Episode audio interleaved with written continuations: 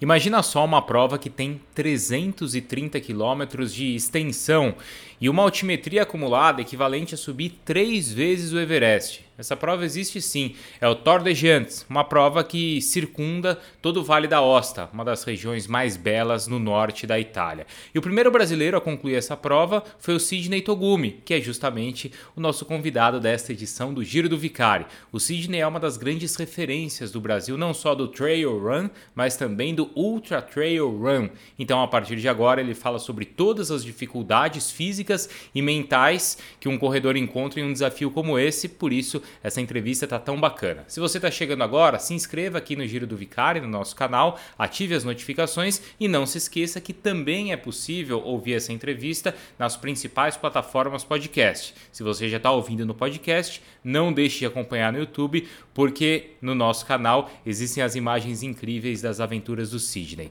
Fechou? Vamos lá então conversar com o Sidney, que é um cara que tem a cabeça no lugar e deve ter enfrentado esse momento também de pandemia e isolamento em 2020 de uma maneira bastante diferente. Vamos ver. Eu vou te confessar para você que eu usei muito da, da resiliência de prova para poder ficar dentro de casa, né? Então, é, é que eu sou um cara que eu gosto muito de curtir o que eu consigo fazer. Né? Então, assim, se eu não poderia estar treinando na rua, eu não ia sofrer por isso. Eu ia tentar aproveitar o que dava para treinar dentro de casa. Mas teve, teve eu lembro de o, dia, o domingo de Páscoa foi um dia muito difícil para mim. Não sei porquê, mas assim foi um dia que eu fiquei super down aqui dentro de casa. Tava eu e a Fabi e de mau humor. Foi um dos dias mais difíceis da pandemia. E, e que aí é aquele igual na prova, né, Bruno? Não, não tem exercício que faça a nhaca passar, não tem, não tem exercício mental que faça você não sofrer. É, é a bad trip mesmo que, que passa na prova. Eu passei aqui na pandemia. Ajudou? Ajudou. Mas. Um, chega tem, acho que tem dias que a gente não consegue evitar de, de sofrer por não poder fazer algo né? Uhum. apesar de você tentar resili a resiliência mas tem dia que não funcionou não Estou com um livro aqui do Sidney onde ele onde ele conta as aventuras dele no Tour de Giants que é uma super prova né Sidney de vai resumindo aí são 150 horas correndo é, ao redor ali do Vale da Osta, na, na Itália, e com uma ascensão, uma altimetria acumulada que equivale a três vezes o Everest. O que eu achei interessante que nessas suas. Quer dizer, tem várias coisas, né? Mas para começar, do, quando você fala de trail run ou de ultra trail, você fala assim que você às vezes é muito incompreendido. Ó, incansável ou muitas vezes incompreendido. Por que, que você é incompreendido? É porque as pessoas acham um pouco demais isso, né? Tipo, é, cara, 330 quilômetros é muito, e eu concordo que é muito. É, Para mim, acima de 20 já é bastante, né? A gente ficar mais de, de duas horas fazendo a mesma coisa já é muita coisa. E é muito disso, né? Nós que estamos vivemos um pouco do esporte, você também gosta de provas longas e desafios longos, é, entende-se, você entende o porquê. Mas quem não tá, quem não está acostumado a correr uma hora, falar que você vai fazer uma competição, um desafio que vai durar 150, é quase que insano. então, é nesse sentido da incompreensão, do porquê daquilo, né?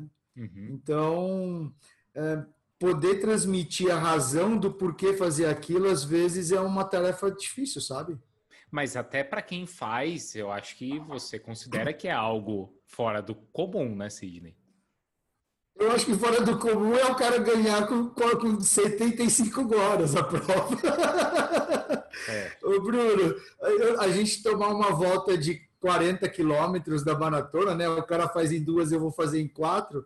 Eu tomei uma volta de 330 com três Everest de altimetria. Ele chegou quarto, eu cheguei sábado né? Isso é, eu acho que é insano.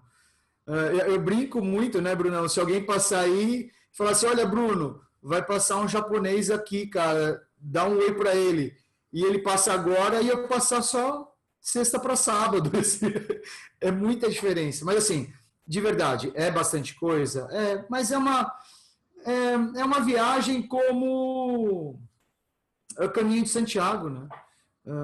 É que tem um lado competitivo ali no contexto, mas caminho de Santiago, você fazer por uh, os 800 quilômetros, é a mesma, é, a, é, o mesmo desafio. É que uhum. o tempo é um pouco mais justo e tem o lado competitivo, né? Tá, mas esse quem vence e como você falou, faz em metade do tempo, certo? Onde que ele tira esse tempo todo? Onde que ele tira essa volta? Porque o cara corre o tempo todo? É porque o cara não para em nenhum momento? Da onde, da onde que ele tira esse tempo? O que eu consegui de informação é, das 70 horas, 72, 72 horas que ele fez, ele dormiu acho que no máximo duas. Só aí eu já dormi 14, né? Que é que você fala assim, duas é pouco para 75 horas. Uh, ah, 14 é pouco para 150 que eu fiz. Então, muito daí. E a outra é, é o quanto que ele corre. Dos 300 quilômetros, dos 330, eu corri, corri de verdade 30, 30 e pouco. O resto eu caminhei. E ele correu, né? Uh, correu bastante para poder uh, suprir os trechos que ele caminhou, porque há, há lugares que não dá para correr mesmo mas a gente passa por vales gigantes que daria para correr.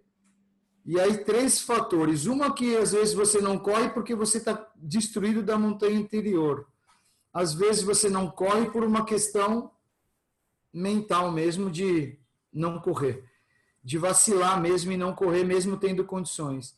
E às vezes você não corre porque você está pensando na montanha seguinte. Né? Então, uh, eu acho que a grande diferença é essa, do quanto ele consegue se manter correndo. Uhum. Né? Uh, e as paradas dele, com certeza, é muito menores do que a minha. Uh, são seis bases de vida, onde são seis cidades onde você encontra uma estrutura espetacular. E ali você tem uma estrutura para dormir.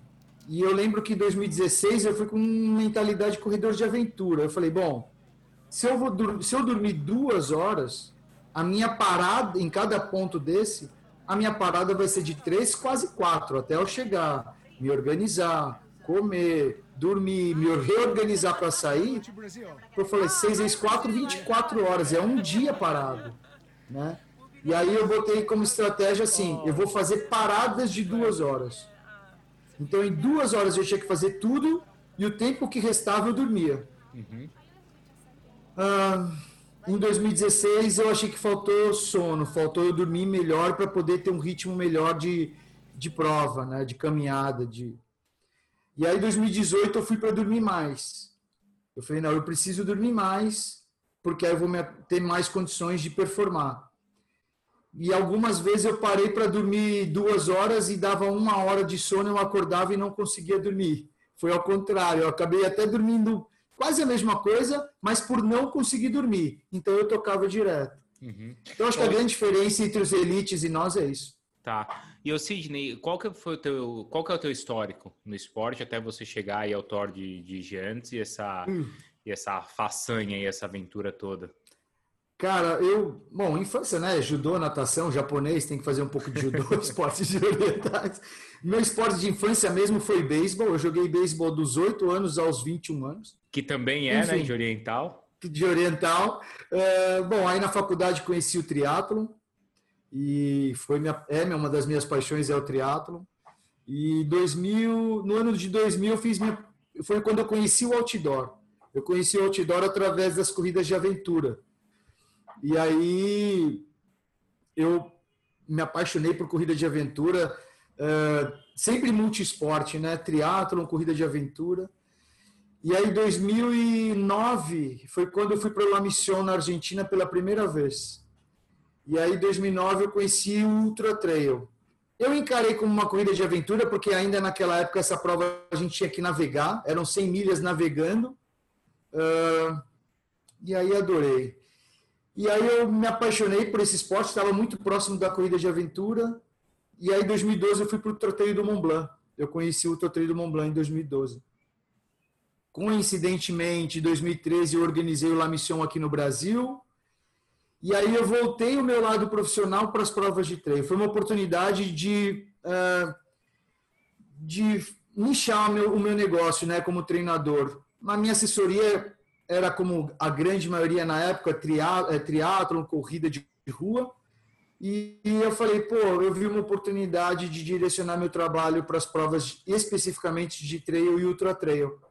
E aí, 2009, La Mission, 2012, Ultra Trail do Mont Blanc, 2014, eu fui para o PTL, para a prova de 240 lá no Mont Blanc, junto com o Sarran, é, que você conhece. Sim. E, que também não dorme, provas, que também não para, que, né? Tá.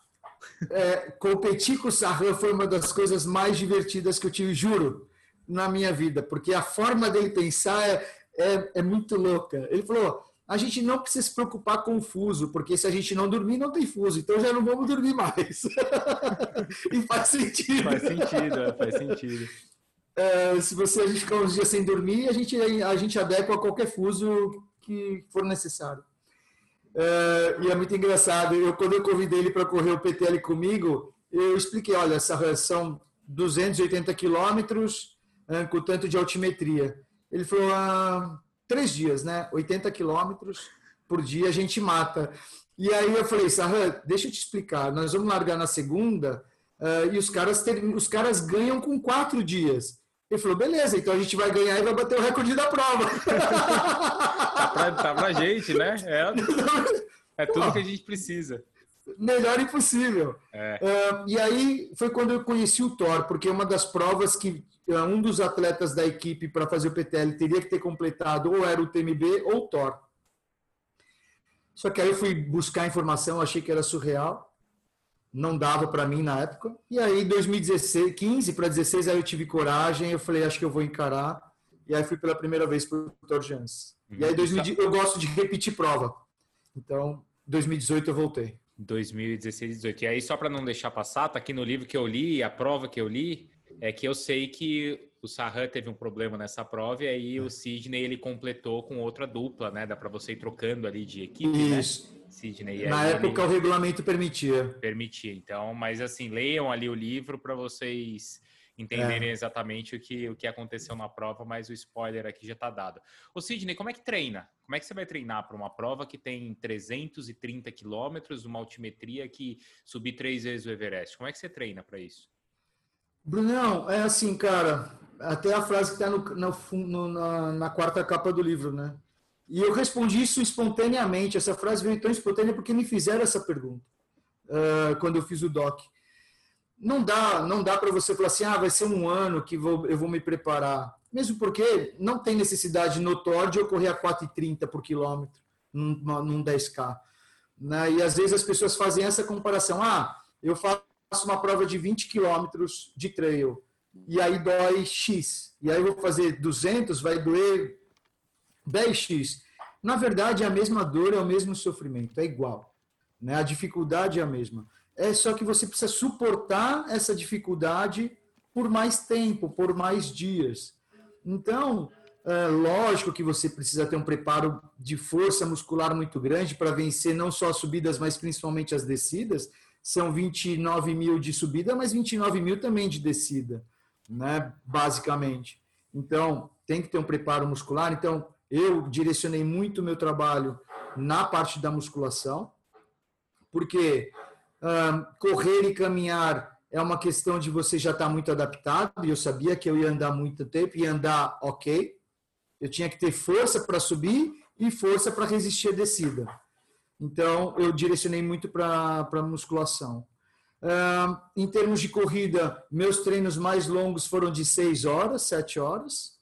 Um, cinco treinos, mais ou menos, nesse, durante os 6, 7 meses que me preparei exclusivamente para o Thor. Um, aí sim, sempre trabalhando com a mochila nas costas, para estar tá adaptado com, com, com a carga nas costas, porque é uma mochila que vai variar mais ou menos de 5 quilos, por exemplo, 5, 6 quilos no máximo. Enfim, então eu treino, eu, eu Togumi no meu dia a dia, eu treino de quatro ou cinco vezes por semana a corrida. Né? Terça, quinta, sábado domingo, e aí dependendo às vezes eu, na sexta-feira. Mas basicamente quatro vezes por semana e duas a três vezes de musculação. É isso. Você falou dessa questão de tolerância aí, né? De suportar esse incômodo por mais tempo. Quando eu vou fazer uma prova que seja de 10, de 20 quilômetros, sempre passa, o que, que eu estou fazendo aqui? Sempre passa, né? Isso passa para todo mundo, né? Isso para não falar em provas mais longas, né? Quantas vezes passa isso na tua cabeça numa prova que demora uma semana? Acho que foi pelo menos uma vez por dia. Não é? É, cara. É... E aí, como é que você volta? Não, eu tô aqui por causa disso e eu ainda tenho. Porque assim, você tá numa prova de 20, por exemplo, de 21. Às vezes isso vai passar no 13, no 14, ou você tá numa maratona, vai passar no 32. Você fala, faltam 10 quilômetros, faltam. Cara, numa prova como essa, às vezes você vai falar assim, por que, que eu tô fazendo aqui? Não, faltam quatro dias ainda. É. Eu lembro, eu lembro de uma história do PTL também, falando disso, que eu falei com o francês que estava comigo, era na sexta-feira, e, eu, e a gente havia largado, nós tínhamos largado na segunda. E eu falei, ele chama Sebastião, eu falei, Sebastião, cara, hoje é sexta-feira, e a gente não vai chegar amanhã, a gente só vai chegar domingo, né? Então, assim, e a gente começou na sexta. Cara, é, é, é paciência, paciência e, e, a resiliência. Em 2018 eu desisti quase no primeiro, nas primeiras 30 horas. A, a, explicação que eu tenho é que eu saí, eu não consegui me desligar do, do Togumi São Paulo, Brasil, trabalho. E então eu cheguei com o meu balde é, cheio por lá. E aí o primeiro, o segundo estresse que eu tive na prova de sofrimento transbordou, transbordou o balde e aí eu a ponto de eu ligar para Fabiana e falar Fabi, tô mal e eu vou desistir e eu e eu usei o celular como um artifício, né, ali naquele momento. Eu cheguei a ligar para Vânia, que é a psicóloga que eu trabalho, assim, que me, me explicou muito, para ela me ajudar. E a minha sorte principal foi que eu não tinha como eu desistir ali. Não tinha um carro do lado, não estava numa cidade, eu estava no meio do nada. Então eu tinha que chegar em algum lugar e eu decidi pela frente, que é uma coisa que eu digo para os meus alunos. Né? A gente não pode decidir nada na bad, na bad trip. Uh, quando a gente está no down, a gente, se a gente decidir, a gente vai desistir. Vai dar 10 minutos, você vai falar assim, cara, é, eu estou bem. Né? E aí eu cheguei no próximo posto de controle e eu decidi, eu falei, vou dormir uma hora antes de eu decidir qualquer coisa. Dormi uma hora e acordei bem, e aí eu toquei a prova. E aí o pessoal brinca comigo, pô, Togumi, isso foi superação. Olha, eu juro, de verdade, não é. Eu acho que ali não foi superação. Ali foi sorte. Sorte de eu ter acordado bem. Eu poderia ter acordado mal, né? E desistido. Uh, ou se eu tivesse trabalhado a minha cabeça, fazer um exercício de voltar, voltar, voltar e conseguir voltar e tocar o barco. Ali eu tive a felicidade de acordar bem. Mas, cara, eu vou dizer que 2018, esse momento foi muito forte muito forte. Tanto é que a Vânia, minha psicóloga, ligou um dia depois para mim e ela falou: você quase tinha um, teve um surto mesmo, sua voz está diferente. E depois, umas duas vezes, eu a coisa perdeu um pouco de sentido para mim, mas ali não foi tão forte, eu consegui levar. E esse trabalho pré-prova de cabeça, como que é? Porque outro dia eu estava conversando, a gente fez aqui uma entrevista com o Thiago Vinhal, você conhece, Sim. né, triatleta, e ele contou exatamente isso que você está falando, que a tua cabeça quer te jogar sempre para a situação mais confortável. Eu vou sair daqui porque eu vou voltar para o meu hotel, eu vou estar numa situação né, mais confortável possível. E ele, na prova, também rapidamente tem que virar essa, essa chave. Então, como que é esse trabalho anterior à prova que você faz com a psicóloga, Sidney? É, uma das coisas que ela me passa muito é uma estratégia, que isso é fácil, que a gente sempre tem que ter uma palavra. E essa palavra tem que estar. Tá, essa palavra que você vai escolher para te trazer de volta.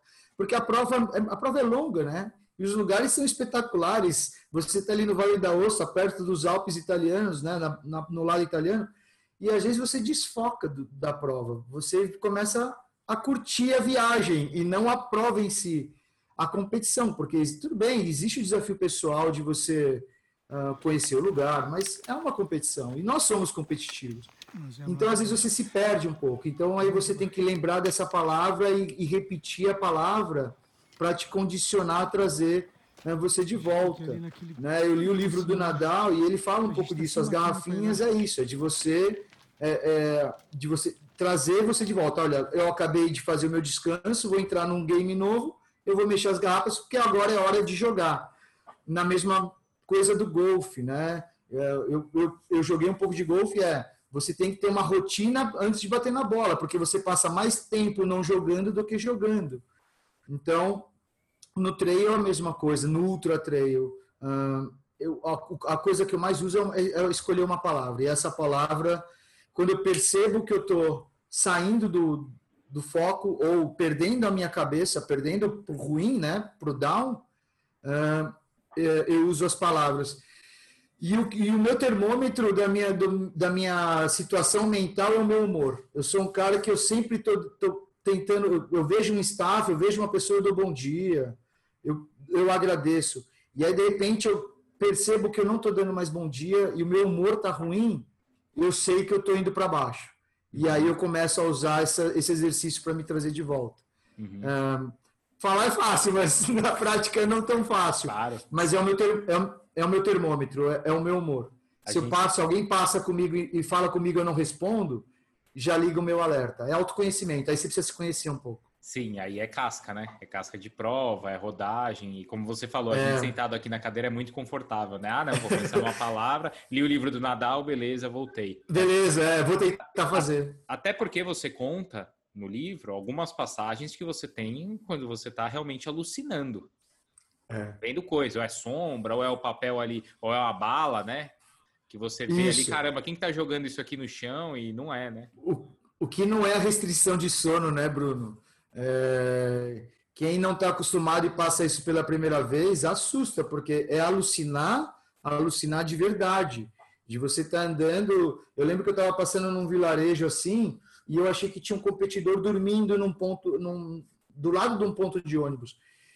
E aí, sempre no Thor, é normal isso. Se você vê alguém, você pergunta se está bem e tal.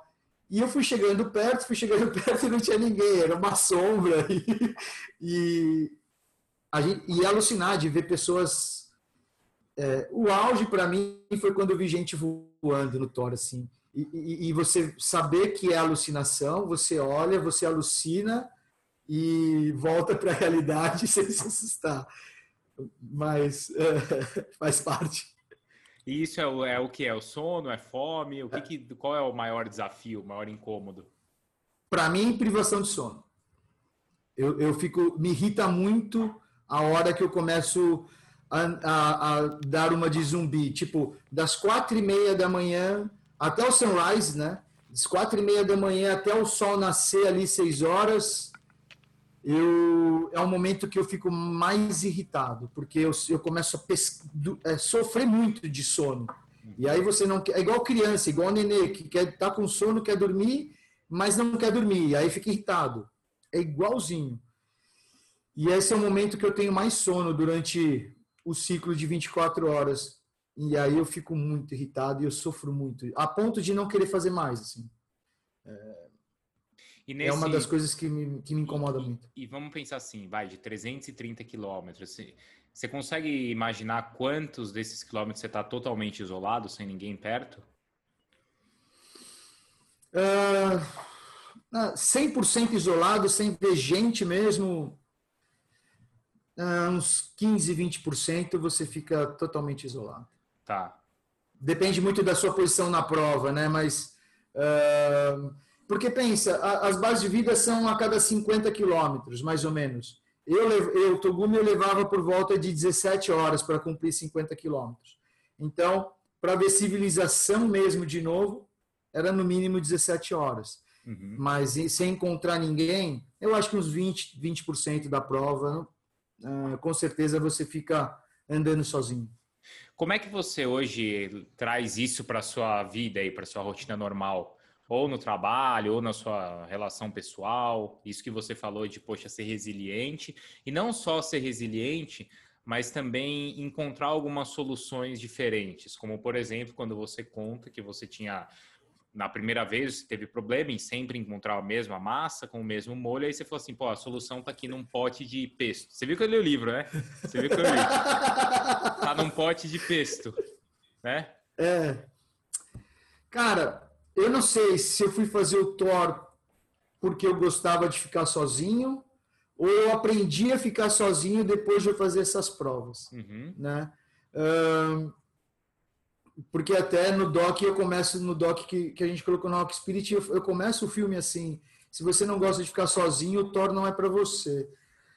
Uh, é isso. Eu, eu, eu, hoje eu consigo, eu, me dou, eu me dou muito bem comigo mesmo quando eu estou sozinho. E às vezes eu sinto, eu tenho, eu tenho que ter esse tempo, né? De, uh, por exemplo, eu sou um cara que eu, eu rendo aqui na frente do computador meia-noite, uma hora da manhã, duas horas da manhã, que é a hora que eu estou sozinho e a, sozinho comigo e, e me dou bem com isso. Uh, consigo enxergar, aprendi a, a, ficar menos ansioso, eu era um cara mais ansioso. Ah, putz, não consegui falar com o Bruno. Ou eu tenho que resolver um problema com o Bruno, eu tinha uma certa ansiedade de, de, de resolver, ou se eu soubesse que eu tinha um problema com você, ou tentava me preocupar se você ia pensar em alguma coisa de algo que eu falei, sem saber se você tinha esse pensamento.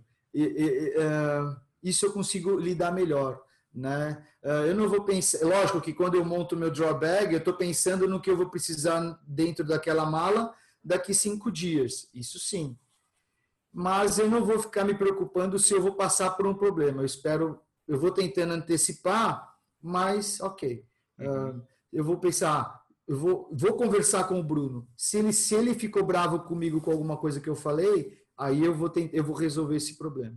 Né? Mas eu não vou ficar remoendo isso por muito tempo. Eu vou esperar o problema chegar.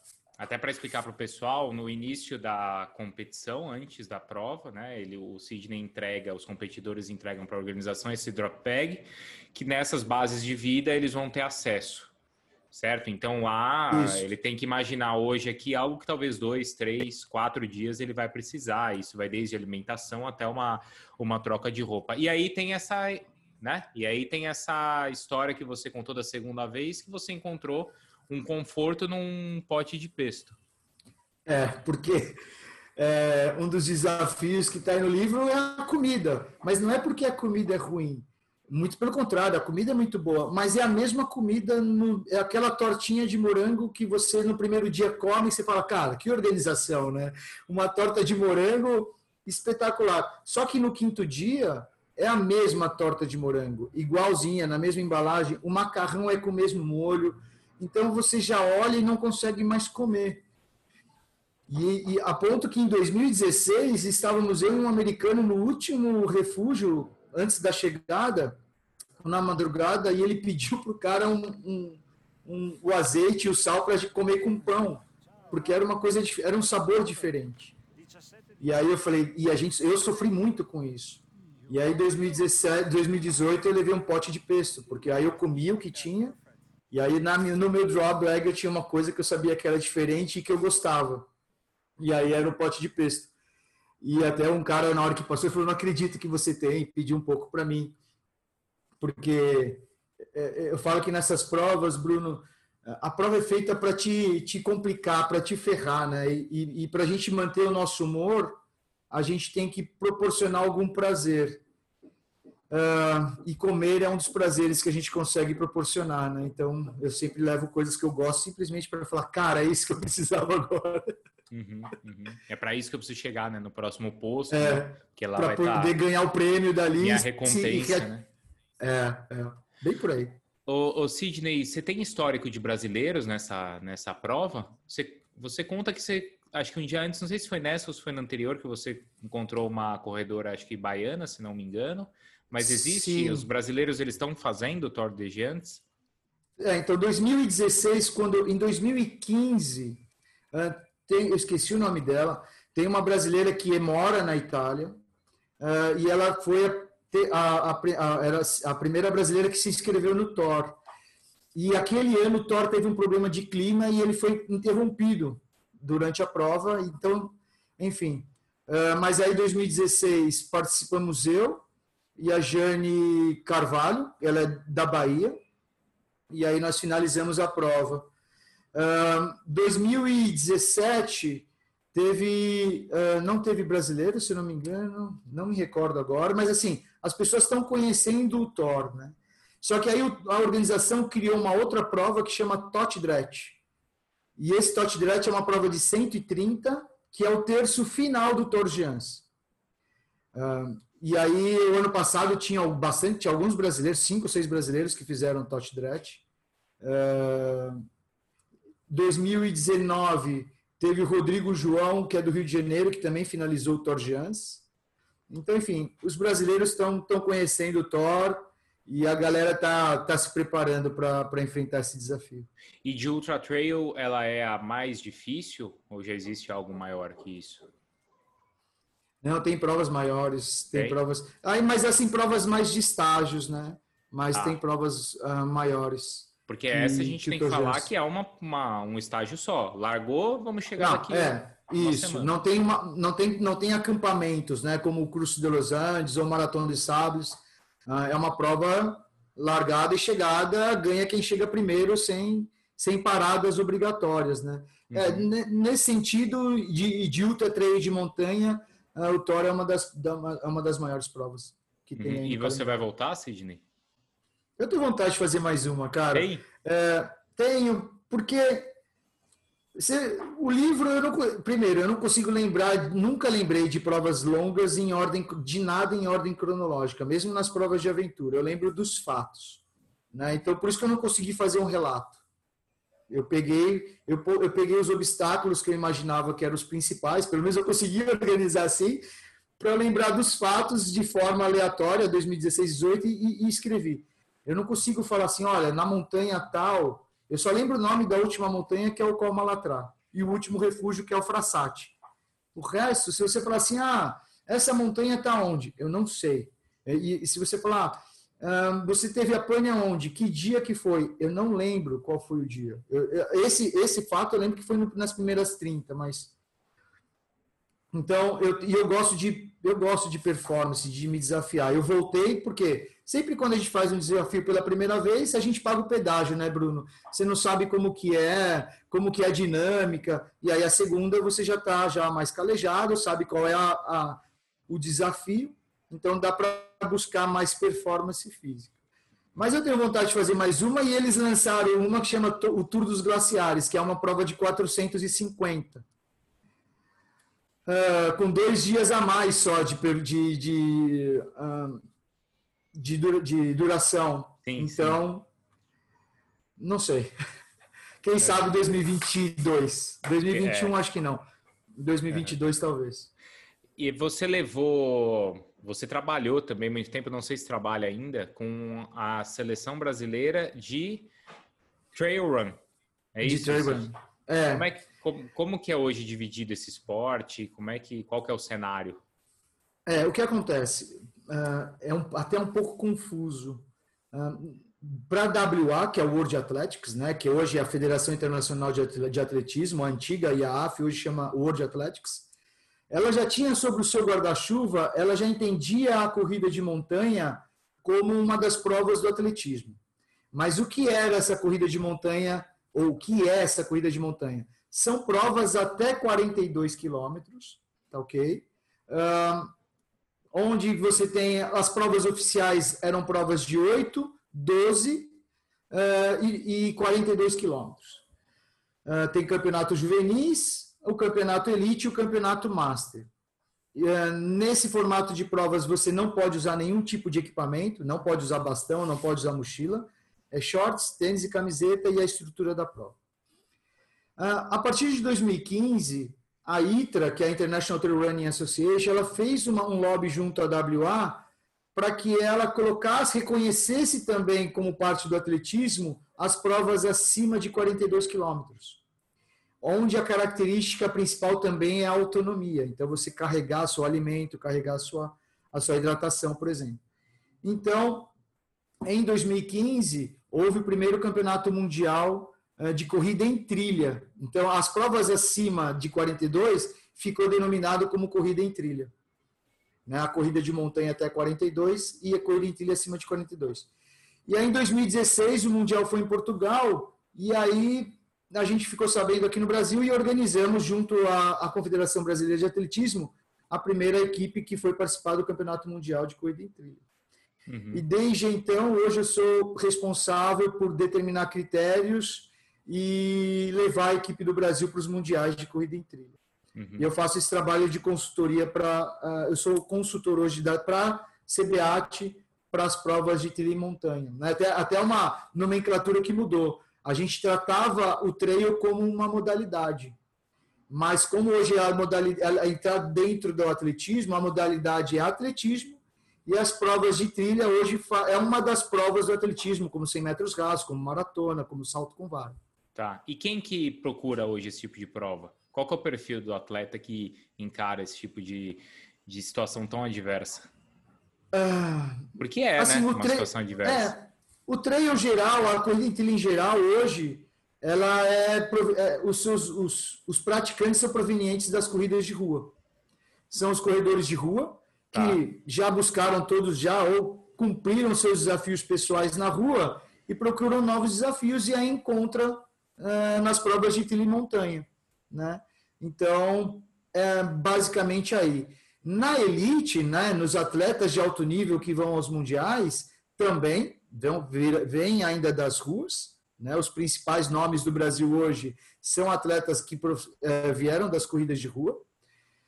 Só que da mesma forma que aconteceu com o Reinaldo Colucci no triatlon, né? Que a gente, eu lembro que é um dos primeiros atletas, se não o primeiro atleta que cresceu já praticando triatlon, né? Ele não era corredor que virou triatleta, ou nadador ou ciclista. Ele já foi formado triatleta. A gente tem uma primeira geração já aqui no Brasil, com 15, 14 anos, já praticando corrida em trilha.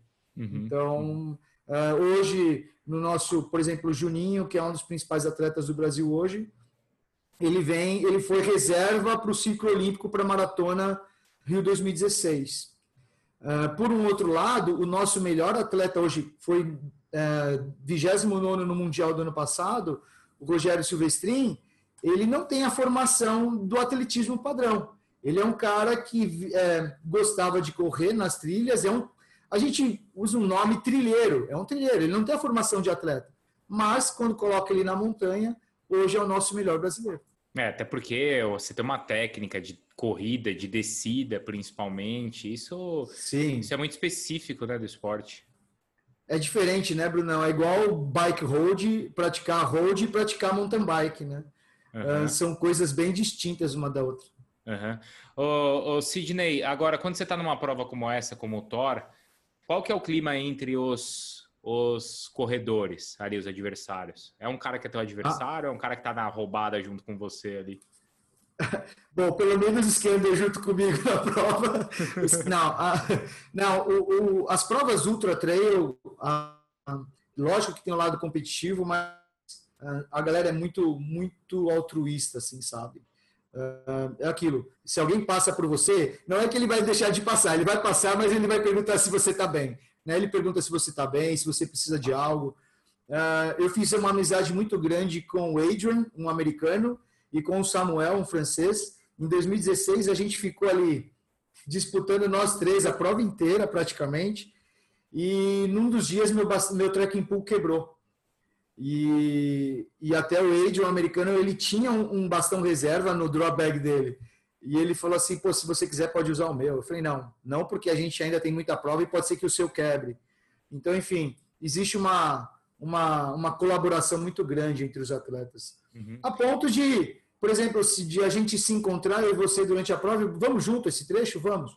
Não tem obrigatoriedade nada de, ah, vamos até o final. Não.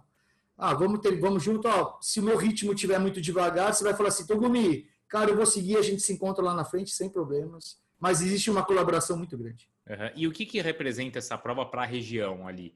Porque são cidades bem pequenas, né? Como é que eles vivem a, a prova e recebem gente do mundo inteiro?